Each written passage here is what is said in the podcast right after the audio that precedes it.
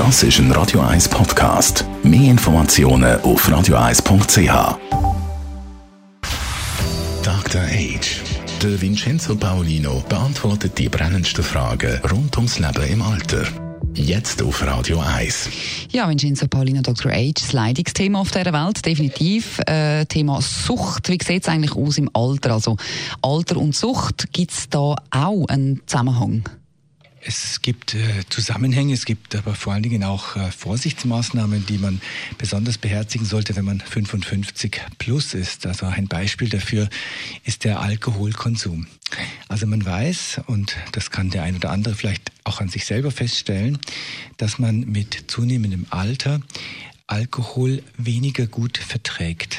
Das hat damit zu tun, dass die Leber den Alkohol weniger rasch abbaut und zum anderen, dass der Anteil vom Wasser im älter werdenden Körper ein wenig abnimmt und somit die Wirkung vom Ethanol, also von dem Alkohol, also viel stärker mhm. ist oder einiges stärker ist, als man sich das aus jüngeren Jahren gewöhnt. Mhm. Also das heisst körperlich definitiv nicht so gut und das würde man allenfalls auch selber merken. Aber offenbar gibt es ja auch ein grösseres Suchtpotenzial im Alter.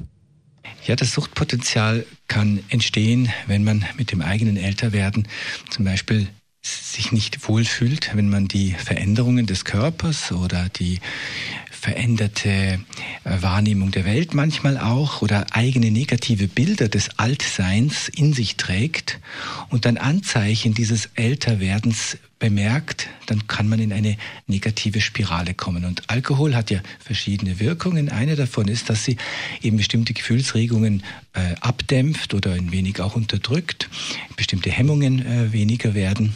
Und dass dann in so einem Laufe einer Suchtentwicklung, man sagt dem Late Onset, also wenn man so ab 55 äh, Sucht entwickelt, ist das Late und wenn man vor, also im Jugendalter schon Sucht entwickelt, ist das Early Onset.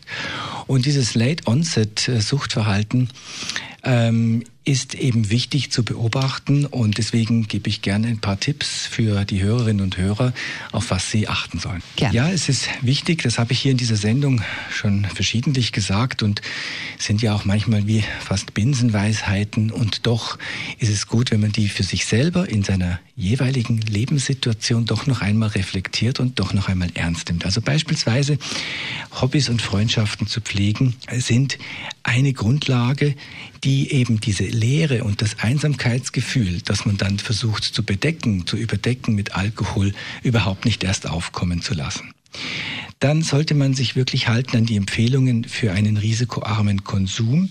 Also was heißt, wie viel ist eigentlich okay? Und das ist ja der berühmte, äh, berühmte äh, Mengenmaß, ist die zwei Standardgetränke pro Tag. Ich habe auch immer Mühe, mir das zu merken, deswegen erkläre ich es nochmal. Also ein Standardgetränk pro Tag ist zum Beispiel das Bier oder ein Deziliter Wein oder vier Zentiliter Schnaps. Das heißt, ich kann 55 plus problemlos pro Tag zwei Gläser Wein trinken und das gilt als risikoarm. Und das ist ja auch ein gutes Zeichen, nicht? Also man kann dann auch mal einen Tag auslassen oder zwei. Das ist auch ein gutes Zeichen für einen risikoarmen äh, Konsum. Dann ist es wichtig, dass man weiß, dass Alkohol Durst nicht löscht. Also auch das Bierli, das ist zwar fein und, und ist gut, aber es löscht den Durst nicht, weil Alkohol entwässert eher, als dass es Wasser zuführt. Man sollte auch kein Alkohol trinken, wenn man sich nicht gut fühlt. Also wenn man in einer schlechten seelischen Lage ist, dann sollte man das nicht mit Alkohol zudecken, sondern ähm, Alkohol nutzen, weil man sich gut fühlt und sagt, ich mache jetzt noch etwas obendrauf, was mir noch, was mir noch besser geht. Ja, das sind so ganz einfache Handreichungen, die gelten auch für Jüngere, aber gelten insbesondere auch für Menschen, die 55 sind und älter. Wo bekommt man oder wo findet man noch mehr Infos zum Thema Sucht im Alter? Mir ist eine wirklich ausgezeichnete Website aufgefallen, die heißt alterundsucht.ch, also alles ein Wort, alterundsucht.ch.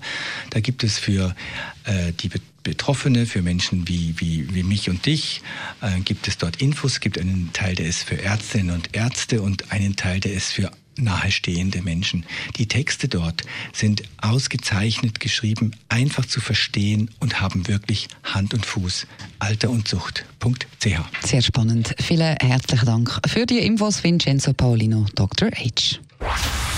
Dr. Age. Jeden Sonntag auf Radio 1. Unterstützt von Alma Casa. Wohngruppe mit Betreuung und Pflege rund um die Uhr. www.almacasa.ch